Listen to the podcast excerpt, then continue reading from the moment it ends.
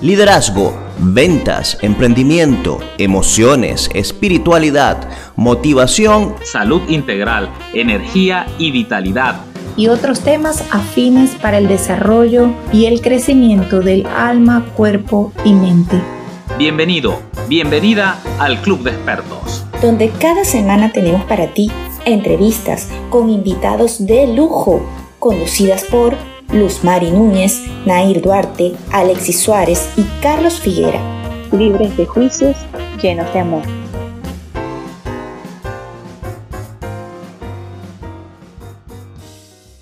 Muy buenas tardes, buenas noches o buenos días incluso, si nos están viendo en diferido donde quiera que se encuentren. Tenemos hoy, eh, como todos los jueves, una entrevista con un experto invitado. Hoy justamente tenemos a una persona que es de la casa prácticamente, persona que, tiene una amplia experiencia, una amplia trayectoria en el mundo del coaching y del desarrollo personal y que por primera vez entrevisto a pesar de conocerlo desde hace mucho tiempo. Para mí realmente es un honor tener el privilegio hoy día de entrevistar a esta persona. Él es licenciado en administración de empresas de profesión, es master trainer en coaching, eh, y coach integrado, está certificado además con aval universitario, es coach deportivo, máster practicante de programación neurolingüística, es hipnoterapeuta, es formador de coaches, eh, COO de la IACPNL, International Academy of Coaching and Psychoneuroliness de los Estados Unidos, actualmente en Ecuador y también es mi gran amigo y mentor de, en ocasiones. A veces nos, nos, nos hacemos el switch de los papeles. Luis Roan Figuera, a quien le damos la bienvenida entonces y entra y sube acá a la palestra. Luis, un abrazo hermano, bienvenido. Saludos, saludos cordiales. Alexis, Javier, gracias, muchas gracias a ti, a todo el equipo de experto, de Club de Expertos. A un saludo fraterno, sincero. Eh, bueno, creo que es la primera actividad de este tipo en lo que va de año realmente y pues dar la invitación de tuya en especial pues accedí, muy contento, muy complacido y también complacido no solo por la invitación de venir a conversar contigo, con todos ustedes, sino de la evolución que ha tenido la receptividad que ha tenido Club de Expertos, que no es de sorprender, no es de sorprender y se decreta el éxito de ir sumando personas que vengan a, a este encuentro de saberes. Así que bueno, a la orden para esta conversación. No, no hay, en la expresión concreta de la comunicación, pues no hay comunicación sin escucha no hay, no, hay, no hay habla sin escucha y no hay escucha sin habla. Así es, qué bueno, qué bueno. Y bueno, y qué más que, que tú, Luis, para darnos una magistral clase de escucha y habla, pero no es el, tema de hoy. Este, Luis, para quienes no te conocen, a ver, ¿quién es Luis Figuera? Coméntanos, por favor. Bueno, soy hijo, ante todo, eh, soy esposo y papá de, de tres hijos.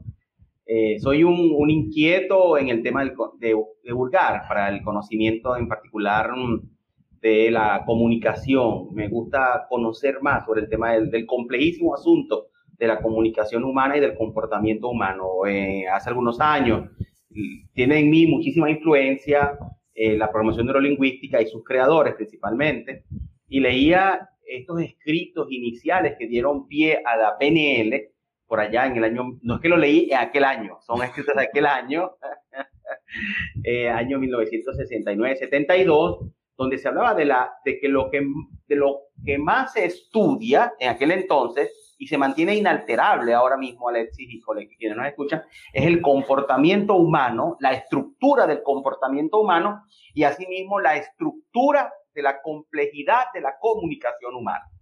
Oye, soy un servidor, Alexis, soy un servidor, soy un enamorado, un bohemio de, estas líderes, un respetuoso del conocimiento y, mi fortaleza está allí en, adentrarme en, esto, en estos temas, básicamente. Y para el público venezolano, so pena de que esto pueda empañar un poco la tertulia inicial, me gusta decir que soy magallanero para el público venezolano. Eso en mí tiene una, una connotación muy especial. Sí, nada es perfecto, eso lo sabemos, así que pues está muy bien que lo hayas aclarado. No vayan a decir, bueno, pero Luis es y tiene tantos estudios, pues ya, ya vieron que no todo es perfecto. Estás en Manta, Ecuador. sí, por lo... ¿Qué tal por allá? Cuéntanos de la ciudad de Manta, ¿qué, qué te, qué te atrae, qué te ha traído eh, permanecer en esa ciudad? Sí, cuando en los últimos años de estar en Venezuela, eh, yo llegué aquí a Manta a finales de 2018, por, como por tres, cuatro años me dediqué a llevar adelante una conferencia que se llamaban Cómo fortalecer la esperanza en tiempos de incertidumbre. Y agradezco muchísimo porque fui a muchas ciudades del país, gremios, en fin. Y cuando llego a Manta, por primera vez, eh, el eslogan de una campaña electoral era Manta, ciudad de esperanza. Y por una situación del destino, por, eh, no recuerdo ahora el nombre, por una, una situación del destino, pues me, me, me contratan para participar en esa campaña electoral, para ser el coach de la campaña electoral de la candidata a la alcaldía de este municipio. Entonces yo asocié el hecho de que, fíjate, ¿no? En, lo que es el tema de la esperanza y llegar aquí. Y desde entonces, como la, el eslogan de la campaña era Manta, ciudad de esperanza, se hizo cuerpo, en, se hizo cuerpo y lo, y lo siento de manera sincera.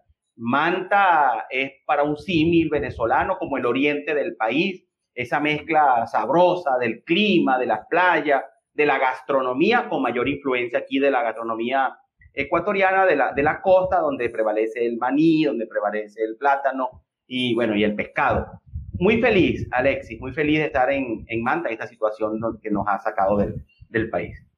Qué bueno, qué bueno, nos trasladaste a, bueno, me trasladaste, hablo por mí, esos, ese contacto con, con las costas. Justamente hablábamos entre telones de que había visto por allí un, un reconocido influencer en las redes y me sorprendió cuando habló de pueblos de, del estado donde viví por casi que toda mi vida, ¿no? Allá en Venezuela hablaba de pueblos como Las Delicias, Las Guanotas, Caripe, esos son pueblos del estado Monagas en Venezuela y, y, hace rato pues me conectó con, esa, con esos olores, con esos paisajes, con ese clima y ahora entonces en esta entrevista contigo me trasladas a, otro escenario completamente diferente, ¿no? Ese escenario costero, igual, a esos olores, esos sabores, ese sabor a pescado, Luis. Me imagino bueno, la mayor influencia ya. Sí, este, eh, me resulta muy, para mi, mi, estilo de vida, pues, eh, la costumbre nuestra en Venezuela, ¿sabes?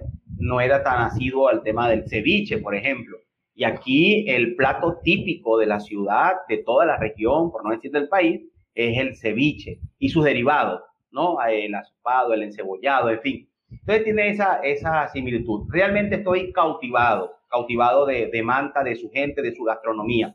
Tú sabes que esto de la salida del país de tantas hermanas y hermanos venezolanos, eh, bueno, he leído un poco al respecto y me entero de que lo último que se pierde, lo que más se mantiene en el arraigo de las personas una vez que emigran, es lo inherente a la gastronomía. La persona puede incluso perder la forma de conversar, puede perder sus costumbres de conversación, algunas palabras, acentos, acentos, modismos, pero la gastronomía tiene un lugar, un sitial preponderante, inalterable, insustituible. Así que me siento muy a gusto en esta ciudad. Dios bendiga a Ecuador, que hace algunos días pues hubo una elección presidencial y se respiran aires de optimismo, típico pues de un cambio de gobierno un cambio sin trauma, muy interesante lo que está ocurriendo democráticamente en la bellísima y hermosa nación ecuatoriana. Qué bueno, qué bueno. Y realmente una, una experiencia, pues para quienes vivimos otros contextos, eh, notar que en otros en países como Ecuador, este tipo de transiciones se hacen de manera armónica, donde incluso el candidato saliente felicita al que, al que entró y eso forma parte de lo que es un verdadero sistema democrático, pues eh, de algún modo nos mueve de, cómo, cómo quienes vivimos por tanto tiempo en Venezuela, cómo cambió tanto el sistema en nuestro país que nos llevó incluso a, no entender lo que es la normalidad de un sistema democrático como tal. Me, Alexis, me ha convocado para conversar sobre el poder generador de la palabra y, y, y has tocado un tema que sabes, pues, y lo declaro, tengo una inclinación muy especial por el tema de la democracia, por el tema de la política partidista. Soy socialdemócrata. Y, eso que tú planteas, oye, eh, lo rescato con una importancia muy particular. Y es que por vez primera en la historia democrática de Ecuador, un candidato que se sabe derrotado sin eh, previo al anuncio del Instituto Nacional, del Consejo Nacional Electoral, antes del anuncio oficial, declara que eh, reconoce los resultados y que una vez que termine su alocución llamará por teléfono, como hizo al candidato ganador. Pero, ¿qué es la concatenación del tema del título que nos convoca hoy, el poder generador de la palabra, y ese episodio democrático, moderno del de ex candidato eh, Andrés Arauz?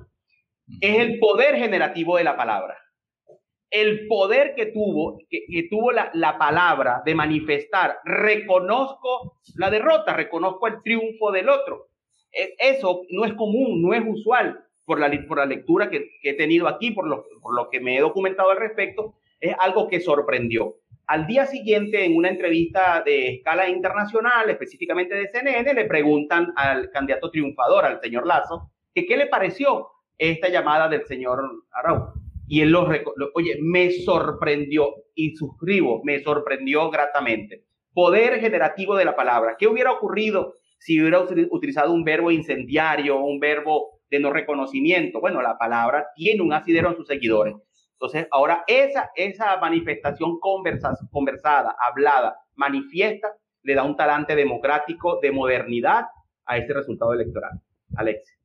Excelente. Por cierto, antes de, entrar en materia, un poco para que también conocer algo más de ti, em, le quisiera comentarle a la audiencia algo que quizás muchos no sepan, ¿no? Ya Luis lo conocí hace bastante tiempo, eh, no sé cuánto, ocho, diez años atrás quizás, y Luis era un referente en el área de seguridad industrial en, el estado Monagas, en Venezuela. Eh, de hecho, muchas empresas cuando decían vamos a hacer una certificación de seguridad industrial, no recuerdo muy bien los, nombres, de seguro tú que sí. Em, la persona eh, que el nombre que salía en el tapete era ah, Luis Juan Figuera, hay que buscar a Luis Juan Figuera, ese es el hombre. Y luego de tener tanto prestigio y renombre en esa área, pasas al mundo del coaching, te formas como coach y hasta llegar al punto pues de que hoy día eres un formador de coaches. ¿Qué hace o qué causa en ti ese cambio, Luis? O sea, ¿qué te motivó a, cambiarte de ser un, referente en el área de seguridad industrial a pasar a ser un coach y luego un formador de coaches? Bueno, la pasión. Yo, yo, yo, tengo temor de cuando tomo un tema, enamorarme de ese tema porque lo abrazo con vehemencia al, al punto de, de, darle poca cabida a la flexibilidad de otros temas, ¿no? Entonces, sí, ciertamente era un, como tú lo dices, fue un referente en temas de salud, salud y seguridad laboral. En ese entonces en Venezuela, del sector de contratistas del ámbito petrolero, a pasar a la, a la principal matriz, que era PDVSA. Y, y, yo creo que conocer ese, yo, yo aún estaba en salud y seguridad laboral cuando recibí mi primera clase de coaching, la primera certificación de coaching, eh, y cuando yo escuchaba lo, lo, que hablaba, cuando yo, cuando yo por primera vez conocí a alguien hablando de coaching, eh, Julio Olaya es su nombre y hago mención de ello para quienes quieran hurgar en el tema del coaching, el coaching bonito, el coaching chileno, el coaching eh, ontológico de Julio Olaya.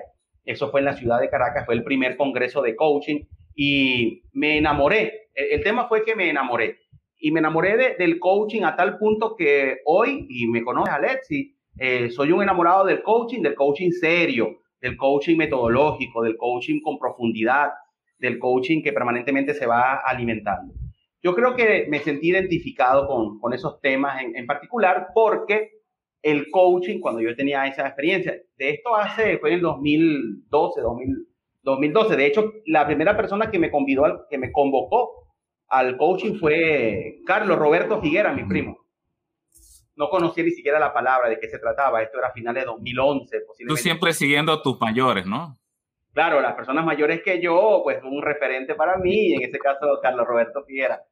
Entonces, así pasé. Yo creo que, eh, y ahora, bueno, el coaching pues ha madurado, ha, crecido, se ha diversificado también, mantiene sus raíces, ¿no? Mantiene su, su, su árbol, su, su tallo como tal, pero muchas ramas han salido de allí y yo me siento pues identificado con la práctica, repito, seria, estructurada, metodológica, eh, evitando a toda costa la superficialidad del, del, coaching y ya sabes, lo, tengo un criterio bien formado al, al respecto, sin fanatismo, al igual que la programación neurolingüística.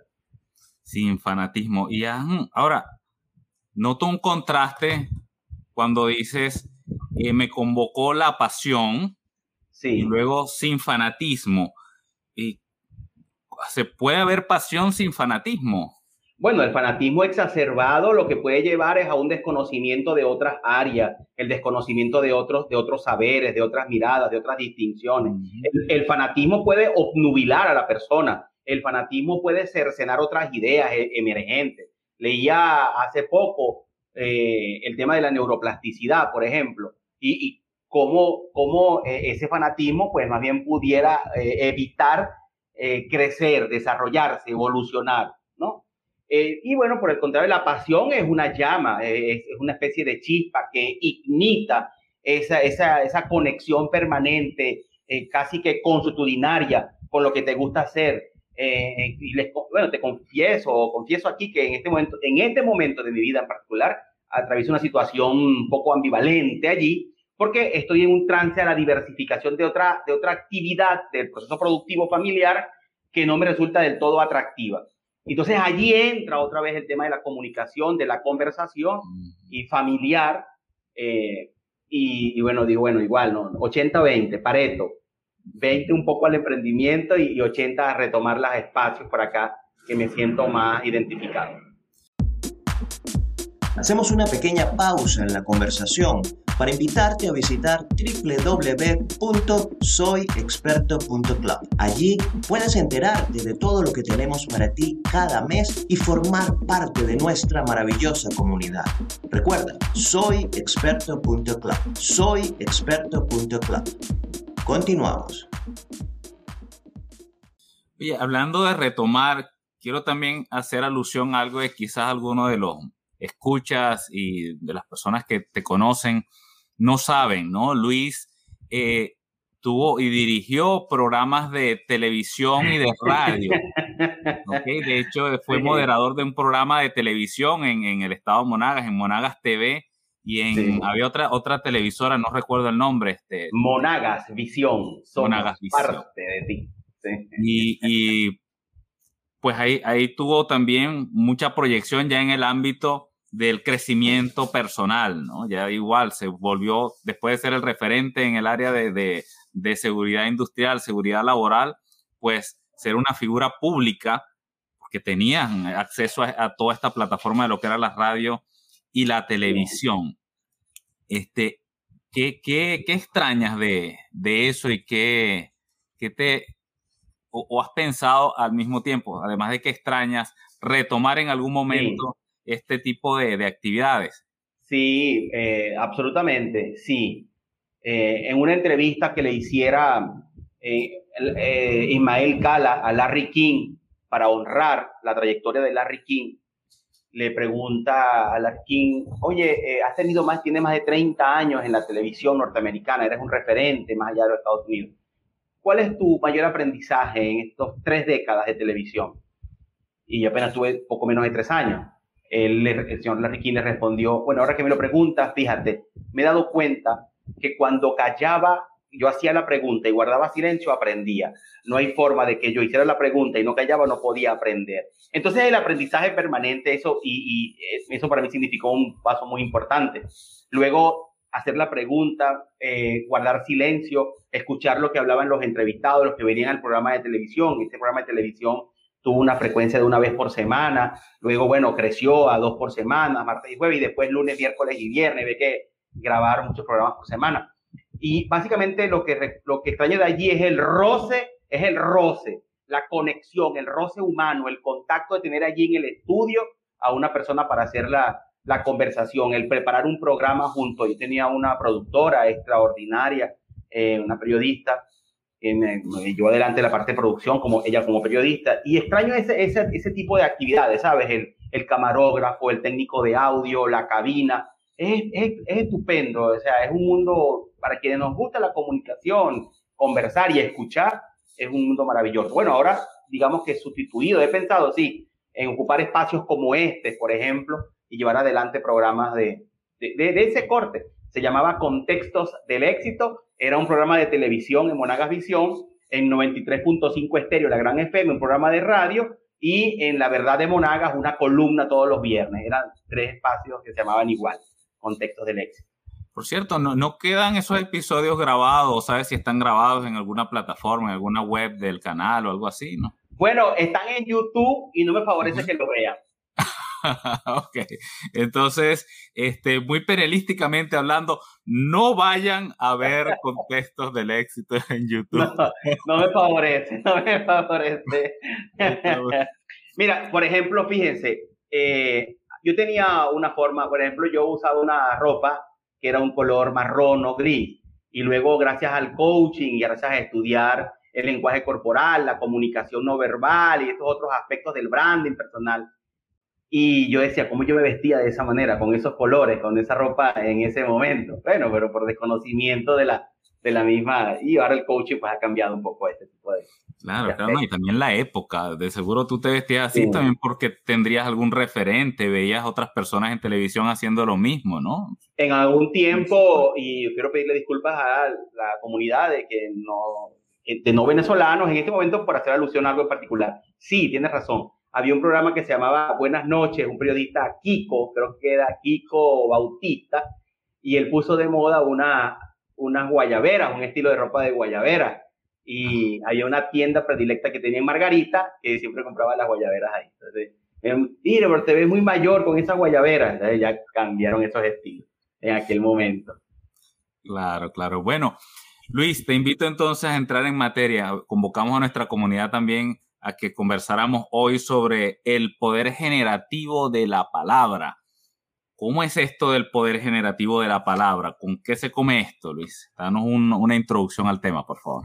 Bueno, Alexi, eh, bueno, primero que todo cuanto voy a decir a continuación, me hago absolutamente responsable de ello.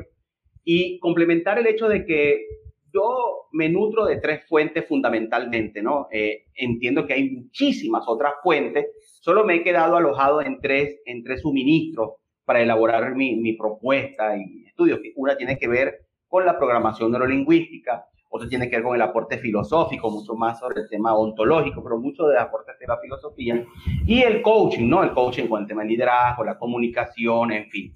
Y desde allí circunscribo eh, mis pareceres, mis pareceres con y, digamos, consciente como estoy de que hay muchas otras exposiciones en el, en el tema del poder generativo de la palabra. Por ejemplo, está el aspecto energético, está el aspecto vibracional, está otros tipos de poderes asignados a la palabra, el ámbito espiritual, el poder de la palabra establecido en cánones o en preceptos espirituales tiene una connotación muy, muy particular que no son mi área de experticia. Entonces, desde la programación neurolingüística, eh, la ontología del lenguaje y el coaching es donde pudiera, es donde yo puedo desarrollar este tipo de, de propuestas. Entonces, bueno, dicho esto, Alexis, lo, lo, siguiente, soy un convencido de que todo cuanto es dicho, primero se supuso, primero se pensó, primero, primero se hubo un, un paseo interno en la persona. Si nos hacemos conscientes y damos como válido este, este supuesto de que todo lo que decimos primero tiene una reserva interna, una reserva mental, una reserva de, de creencias, una reserva en los pensamientos, una, eh, allí en ese sentido podemos, puedo asomar el hecho de que bien podemos hacernos cargo, bien podemos hacernos responsables de lo que generamos conversacionalmente, de la palabra dicha. ¿Por qué? Porque eh, ¿qué somos sino la representación de los pensamientos? Y a veces la, la pregunta que comúnmente me hacen es, ¿y dónde surgen los pensamientos? En lugar de detenernos a pensar de dónde surgen los pensamientos, sobre todo en esta conversa que es corta, yo prefiero es que hagan, hagan alusión al hecho de qué ocurre, de qué pasa contigo con la clase de pensamientos que tienes. Es decir, en lugar de detenerte a, a desarrollar propuestas, teoría, investigación, de dónde surge, porque el surgimiento tiene varias, varias acepciones. Una en particular es una situación de índole social. O sea, fíjate, Alexis, los pensamientos y ya vamos a hablar de para qué, qué es lo que hacemos con los pensamientos. Pero quiero hoy subrayar lo siguiente. Quien está escuchando en este momento, hágase la pregunta de qué es lo que está haciendo, qué es lo que tú estás haciendo con los pensamientos que estás teniendo. ¿Ok? Porque es eso que tú haces con los pensamientos que tienes que están, que están eh, llevando a cabo un, tu estrategia mental, tu estrategia de relaciones y de resultados. ¿Ok? Entonces, eh, el poder generativo de la palabra tiene que ver con que nuestra comunicación, nuestro ver, nuestro lenguaje, nuestra palabra genera realidad.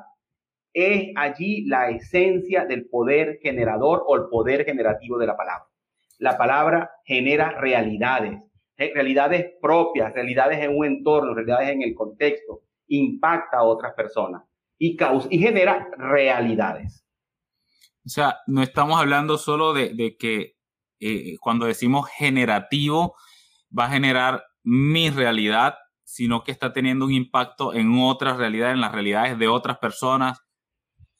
Para que eso ocurra, tiene que la otra persona estar escuchando, porque oír, oír es, es, insuficiente. De hecho, es tanto como tú lo planteas, que la persona puede decir, bueno, pero si yo he dicho esto en muchas ocasiones, ¿por qué no lo hacen de este modo? Entonces, es muy fácil, es muy acomodado pensar que si una persona dice algo y otras personas, lo, las otras personas quien les ha ordenado cómo se hacía, le ha dado las instrucciones, aquellas personas lo hacen de un modo distinto, es muy fácil decir, ustedes no entienden, ustedes no me escuchan, ustedes no saben realmente cómo yo se los he explicado, en lugar de detenerse y preguntarse, oye, ¿cómo lo estoy explicando? ¿Cómo estoy hablando? ¿Qué palabras estoy utilizando? ¿Qué acentuación? ¿Qué inflexión tonal? ¿Cuál, ¿Cuán rápido estoy hablando? ¿Qué cuál, ¿Cuál es la corporalidad que acompañó a mi instrucción? Entonces, claro, eh, desde allí tú puedes advertir que ciertamente para que pueda impactar la otra persona, tiene que la otra persona estar, estar escuchando.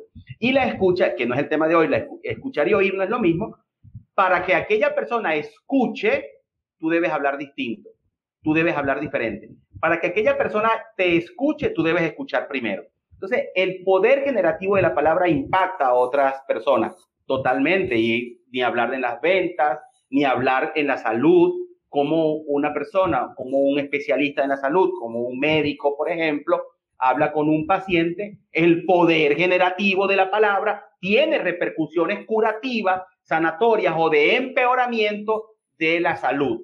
Yo recuerdo que en Maturín, mi hijo que jugaba fútbol fue donde un médico, un traumatólogo, y entonces lo, lo siente en la camilla porque tenía unas dolencias en las piernas, en la práctica del fútbol. Y el médico le dijo a mi hijo, ¿y tú juegas fútbol?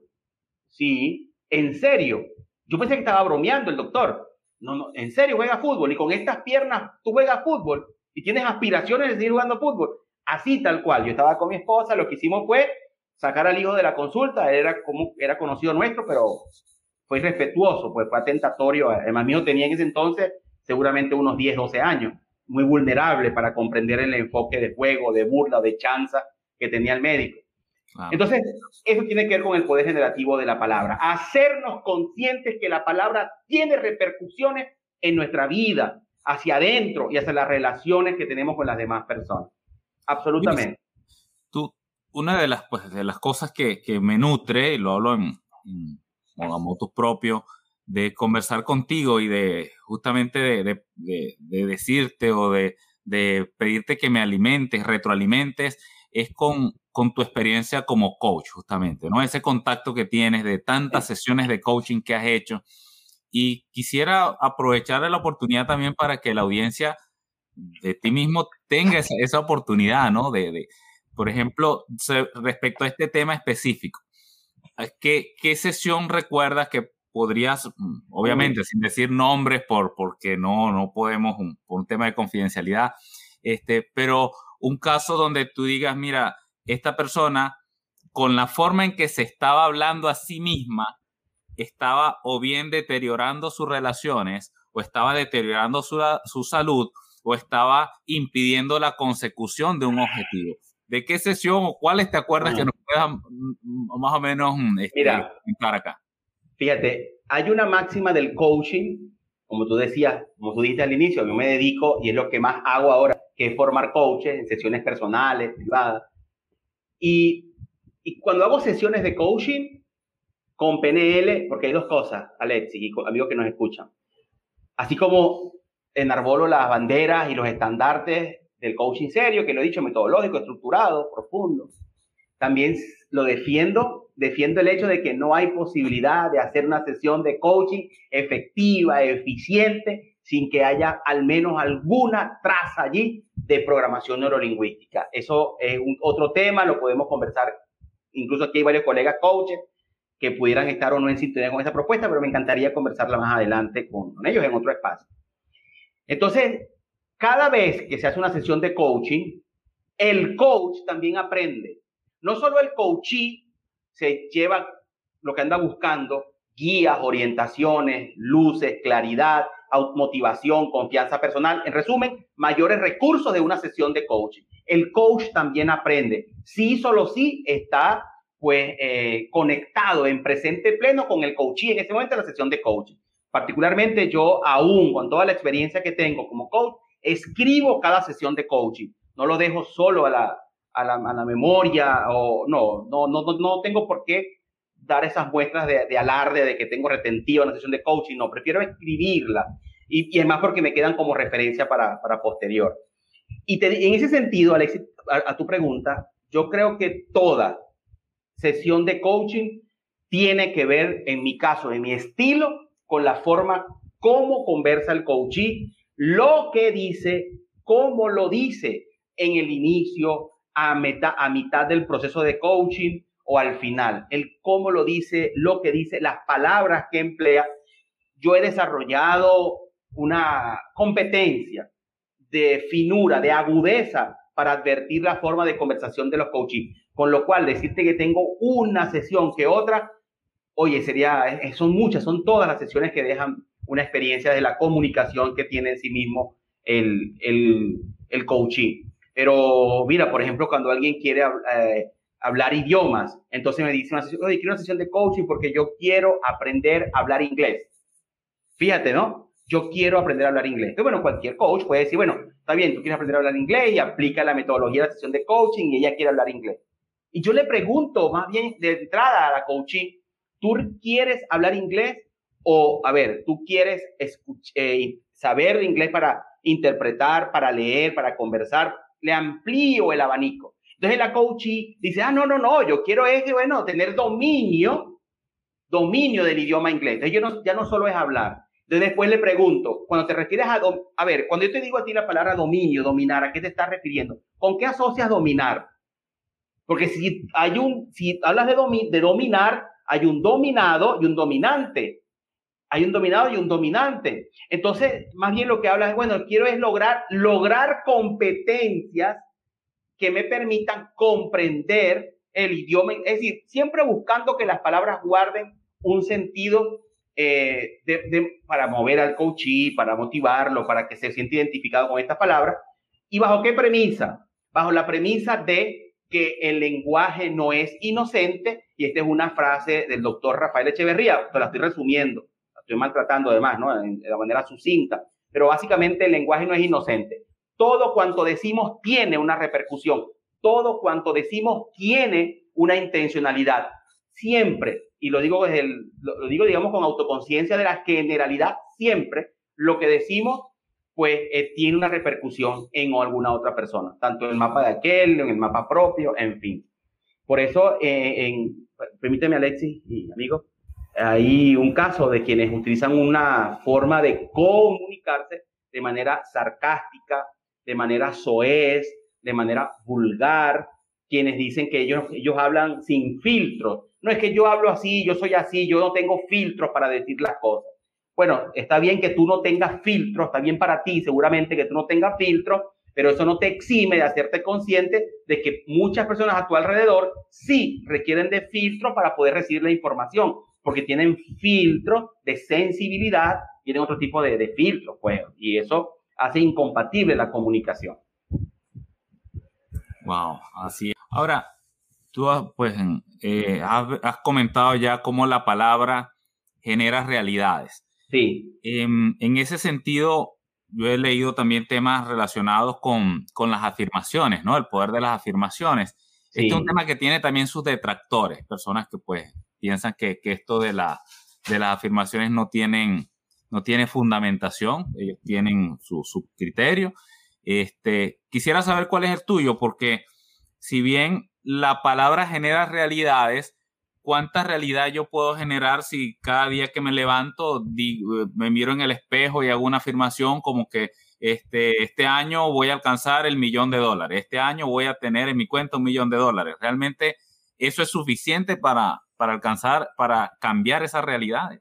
Bueno, nosotros habitamos en el lenguaje. Esta es otra máxima. Habitamos en el lenguaje.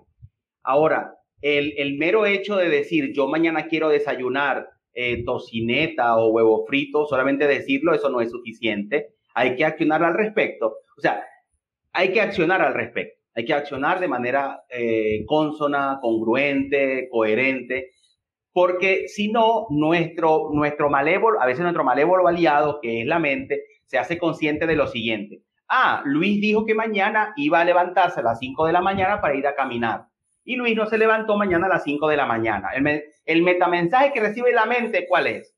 Luis es un embustero, Luis es un incumplidor, Luis no le da importancia a la palabra, Luis es un inconsecuente. Mañana, cuando yo diga, mañana quiero eh, hacer algo de mayor exigencia, en la mente que te va a decir inconscientemente, no, si ya incumplió varias cosas hace varios meses, eso tampoco es importante para él. ¿Por qué? Porque hay un condicionamiento en ese sentido. Fíjate, Alexi, aunque esto parezca de mi parte muy reduccionista, te digo, ante ese planteamiento de lo, del poder de las afirmaciones, yo lo, lo llevo al tema de los resultados. Es decir, para quienes detractan de las declaraciones y esto no les da resultado, van a seguir detractando y van a seguir siendo incrédulos. Para quienes utilizan el poder, eh, ¿cómo se llama? La ley de atracción, las afirmaciones, para quienes eh, se ponen en las noches, como es mi caso, a escuchar audio. Yo en las tardes a veces tomo una siesta, entonces coloco el audio, al teléfono y hoy comencé a escuchar un tema y me quedo dormido. Es una forma de conciliar entre cosas. Posiblemente para algunos les resulte positivo, para algunos no, para algunos insignificante. ¿A dónde lo llevo? Resultado. Si a ti te da resultado, las afirmaciones, tú tienes convicción, fe, sientes que te ayuda, vas observando resultados, bueno, vas por ese camino. Pero quienes no les da resultado, pues no van por ese camino. Creo que en lugar de, buscar antagonismos de otras personas, o sea, de buscar antagonismo de si funciona o no, quédense con los resultados. Si te da resultado, pues continúa haciendo. Penalísticamente hablando, si las afirmaciones que vienes haciendo no te dan los resultados que tú esperas, haz cualquier otra cosa. Ok, y, pues interesante el tema, porque de algún modo eh, lo que planteas lo entiendo como que el, si, si reiteradamente has fallado en cumplir las cosas, tu mente inconsciente ya activa tu autosaboteador, ¿no? Lo activa allí, que cuando te haces una proposición o dice una afirmación para el logro de algún resultado, sale el inconsciente y te dice, ok, no, que sí, cada vez que lo dices no lo cumples, esta vez tampoco lo vas a cumplir. ¿Cómo salir entonces entendiendo el poder generativo de la palabra? ¿Cómo salir de ese círculo vicioso? ¿Cómo romperlo? Y definitivamente conectarnos hacia crear las realidades que queremos, hacia crear los resultados que queremos alcanzar. Yo he aprendido eh, lo siguiente no hay recetas mágicas para todas las personas. Yo considero, Alexis, hoy más que ayer, que pueden existir consideraciones u orientaciones coincidentes que le son útiles a un conjunto de personas, a un grupo de personas, y pueden no serle útiles a otras personas. Porque cuando damos por cierto la complejidad humana en su comportamiento, los metaprogramas, los bloques de pensamiento, la forma de comunicación, sus creencias, sus culturas, sus arraigos familiares, son tantos aspectos, tantas, tantas consideraciones, tantos aristas que nos componen. Eh, vamos a, pongo un caso en particular. Los venezolanos no tenemos una formación genética histórica de, estar emigrando del país. Nos ha tomado esto, digamos que en los últimos seis años como que eh, inesperado, y, o sea, y, no era querido, no era deseado salir del país, no estaba previsto nuestra formación. Cuando estábamos en la universidad, Nunca nadie nos planteó el hecho de tener que irnos de Venezuela a, ejercer nuestra carrera. Eso no estaba previsto, porque nuestros padres no, eran de familia de migrantes, ni nuestros tíos. No era algo, nada, absolutamente. Entonces, ya eso mismo nos configura como seres especiales para el tema de la migración. Entonces, las, las orientaciones deben ir con su... Mira, particularmente porque particularmente porque cada persona tiene su propia representación del mapa, ¿no? Del, del mundo. Es decir, todos tenemos, lo voy a leer aquí textualmente, cito, todo el mundo vive en su modelo personal del mundo.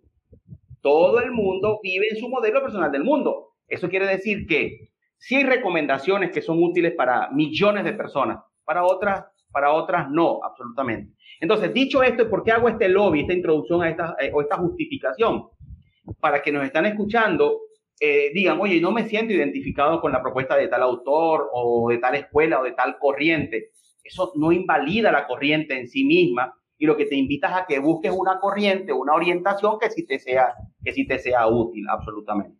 Eso igual ocurre con el aspecto espiritual. Puedes no sentirte identificado con la corriente espiritual y puedes, puedes sentirte identificado con ser eh, de, otra, de un estilo de vida como la eh, estoicos, como eh, budismo, en fin, ¿vale? Sin ánimos de que tengas que detractar a otra persona. ¿Y eso por qué?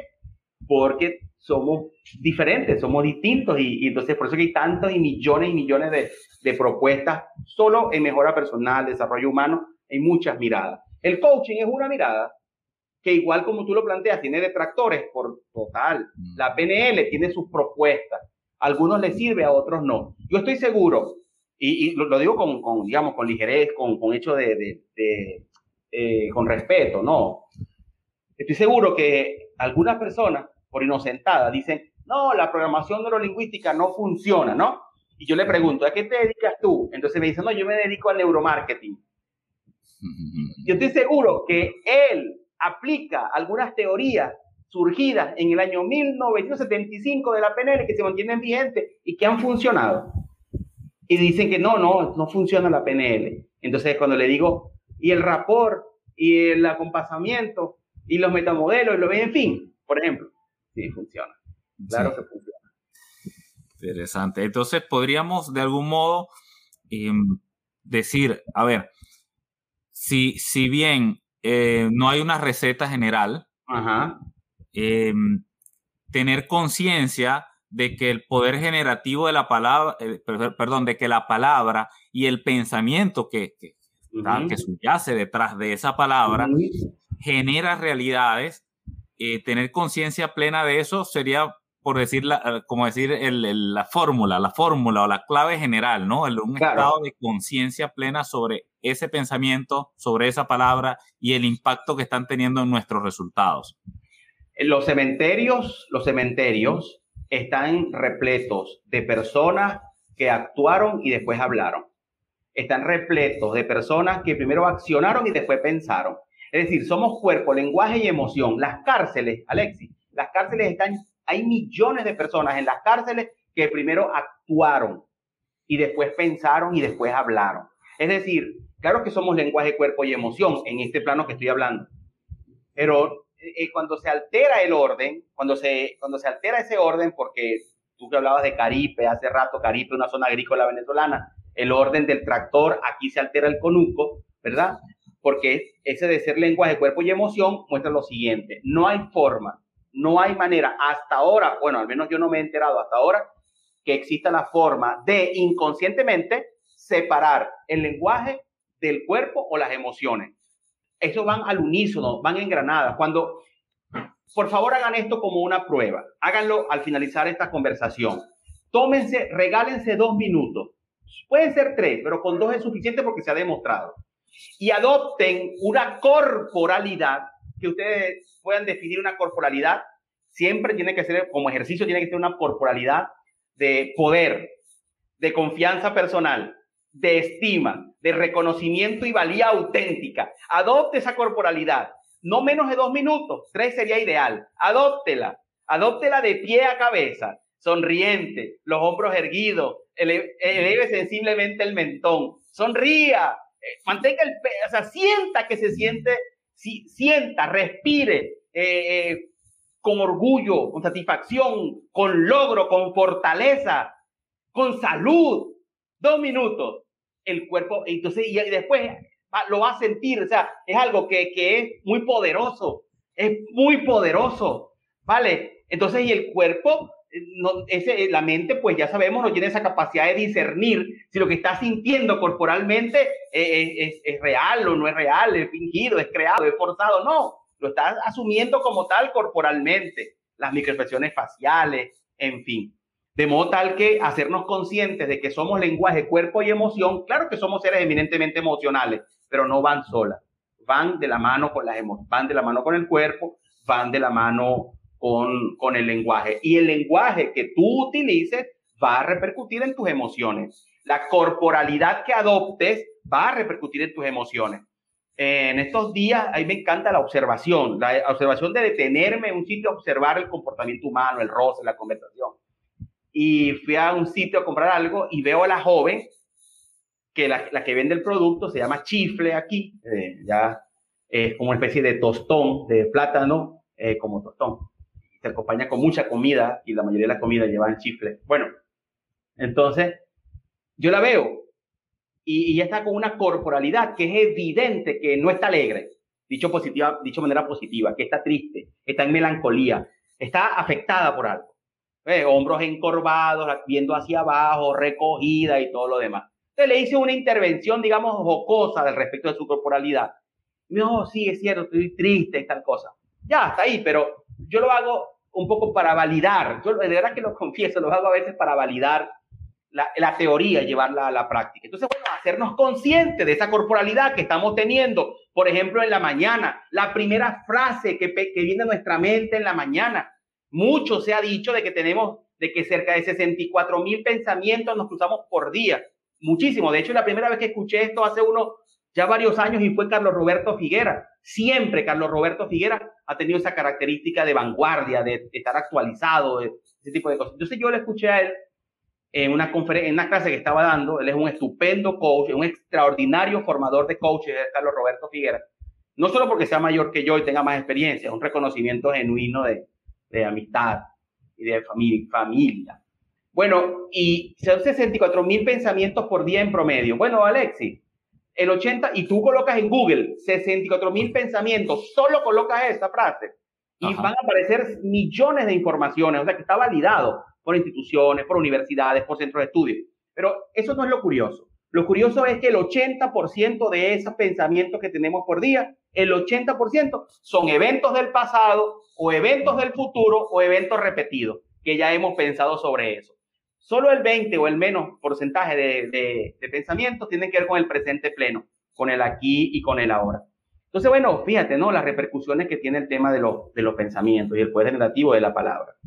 Sí, has hablado, o, podría entenderlo como un trinomio perfecto, ¿no? Eh, de, pensamiento, emoción y cuerpo, todo junto, ¿no? Y, como ese, o incluso, o más bien, mm, quizá más que un trinomio, vamos a agregar un cuarto componente que es el lenguaje, ¿no? El pensamiento, el lenguaje, la emoción, la corporalidad y que conlleva una acción, por ejemplo, parte de lo que es el modelo de la, de la programación neurolingüística. Y te hago referencia a esto, Luis, porque el otro día alguien me decía, Alexis, pero tiene que haber emoción para, para, para hacer algo, tiene que existir la emoción, porque yo podría pensar algo y moverme o accionar desde mi fuerza de voluntad sin tener ningún tipo de emoción.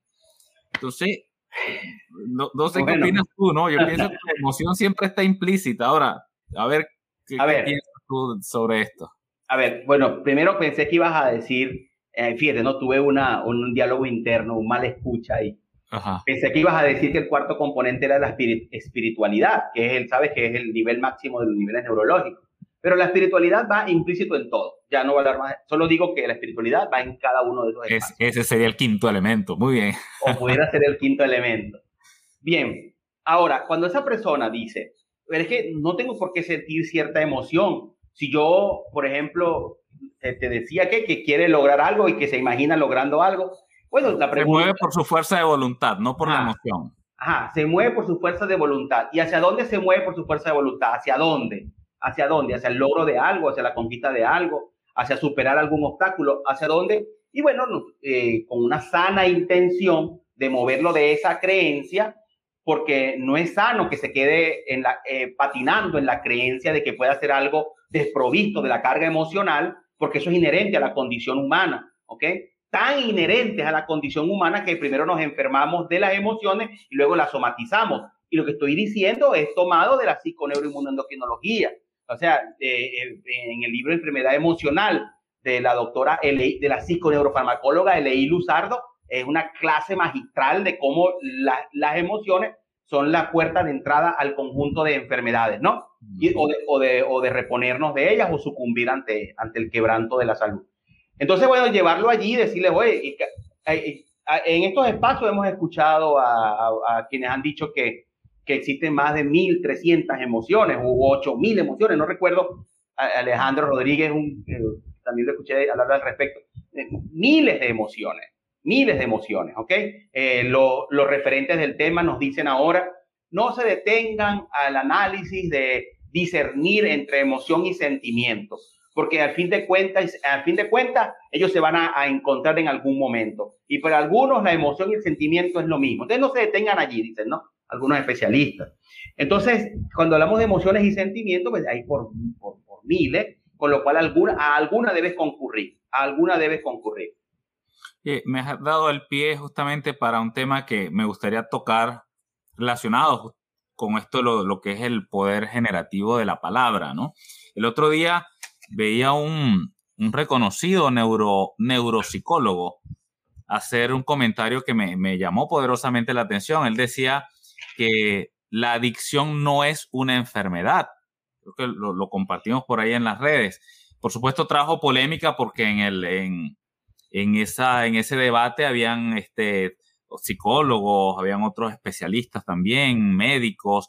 Él decía como, pues, no, no, sé si, más bien desde, creo que desde su enfoque genético, le dio un enfoque genético al planteamiento que él hacía de que las adicciones normalmente tienen ese componente, ¿no? Un componente genético. Se forman porque la persona tiene una predisposición a ello y no, puede, no podría ser catalogado como una enfermedad. Ahora, apartando todo este tema científico, quizás hasta filosófico o psicológico, como quieran llamarlo, em, decir que una adicción es una enfermedad, decirle a una persona que estás enfermo, ¿cuánto realmente puede afectar su concepción del estado que tiene actualmente? Hay una práctica habitual en los espacios de recuperación de ayuda espiritual, específicamente de narcóticos anónimos o de alcohólicos anónimos, que hablo con, hablo con, con, con, hablo con mucho respeto de esos espacios, además hablo con autoridad de conocer sobre el tema muy de cerca. Y hay, una, hay un protocolo, y es un protocolo que hasta se ha, visto en, se ha visto en los cines, en las películas, ¿no? En los filmes, está allí cuando alguien va a estos sitios de recuperación, de ayuda espiritual, como se les llama, es, hola, el protocolo es, hola, buenas noches, mi nombre es Brian Tracy y soy alcohólico o soy narcodependiente o sea, tal. Y quienes están sentados allí, entonces dicen, hola, eh, el nombre de la persona, ¿no? Hola, Tracy. Mm. Hola. ¿Qué está ocurriendo allí? Cuando hay esa declaración, primero que, cuando, cuando hay esa declaración, hay una eh, hay una especie de reafirmación de la identidad. Yo soy alcohólico y eso no es cierto. Tú tienes un, la persona tiene un padecimiento, ¿verdad? Que con, con respecto al consumo del alcohol. La Organización Mundial de la Salud, en su página web, bueno, hasta la última vez que lo revisé, sostenía que el alcoholismo es una enfermedad incurable. Imagínate, está así en la, en OMS. Con lo cual, pues tú seguramente conoces a más de una persona que ha superado esa adicción del alcohol, que era que tomaba con, en exceso, que era irresponsable, que no podía tomarse una copa porque que una, una copa de licor era, era mucha, una copa era mucha, una cerveza era mucha, pero luego 100 cervezas eran pocas. Un whisky era mucho, pero luego 10 tragos de whisky eran poco y 10 botellas de whisky eran poco. Bueno, y se han recuperado. ¿Y cómo es que la OMS dice que es incurable? Pero cuando yo estudié este tema, me di cuenta de que había que romper esa pauta. Hay que, hay que romper. Imagínate una persona que concurra 365 días, que los hay por miles, y la comunidad alcohólico anónimo funciona. Funciona para algunas personas, funciona en cierto tiempo. O sea, es un lapso, es un, momento circunstancial de quiebre de la persona. Luego la persona puede reponerse, en fin. Porque si no, pues quedaría allí, es otro tema, pero quedaría allí en un estado de relaciones con personas que mantienen el mismo grado de, energía, de conversación, de padecimientos, de enfermedades, de quebrantos, de quiebre, y luego entonces allí le va a costar mucho más emerger. Mm. en ese sentido, yo, yo tengo una inclinación de considerar que se puede superar las adicciones. Alerta, Alexis, las adicciones, hablando del tema que nos ocupa hoy, el poder generativo de la palabra, la adicción se puede superar cuando la persona entra en un noble y franco proceso de recuperación.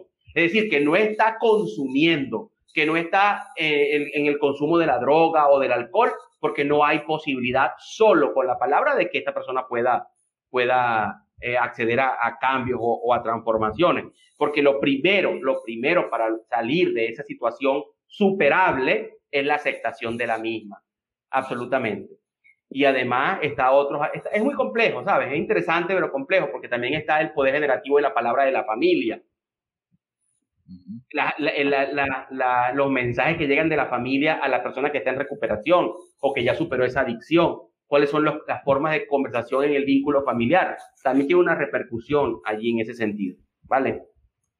Entonces, definitivamente, pues e, esa etiqueta de enfermedad como que no es tan favorable para el caso de las adicciones, ¿no? Imagínate entonces, Luis, cuando hoy día hay esto, pues no, no, no más para, para dejarlo como comentario ahí abierto también a la audiencia, cuando hoy día hay científicos que están promoviendo catalogar el envejecimiento como una enfermedad. Bueno, imagínate. ¿Y que nos convertimos en enfermos crónicos? Porque desde que nacemos, pues estamos envejeciendo. Imagínate. Bueno, hay un, hay un tema que, que, tiene que ver mucho con el aspecto comercial, la saturación de información, el sensacionalismo ahora mismo hay tantas cosas en las redes sociales para llamar la atención, para ser atractivo. Eh, por ejemplo, las, páginas de las direcciones de Instagram, por ejemplo, o de TikTok, que son páginas culturales o de, escritos, de libros, de literatura, son las menos seguidas, ¿no? Digamos, no hay tantas. Algunas son muy seguidas, pero son pocas.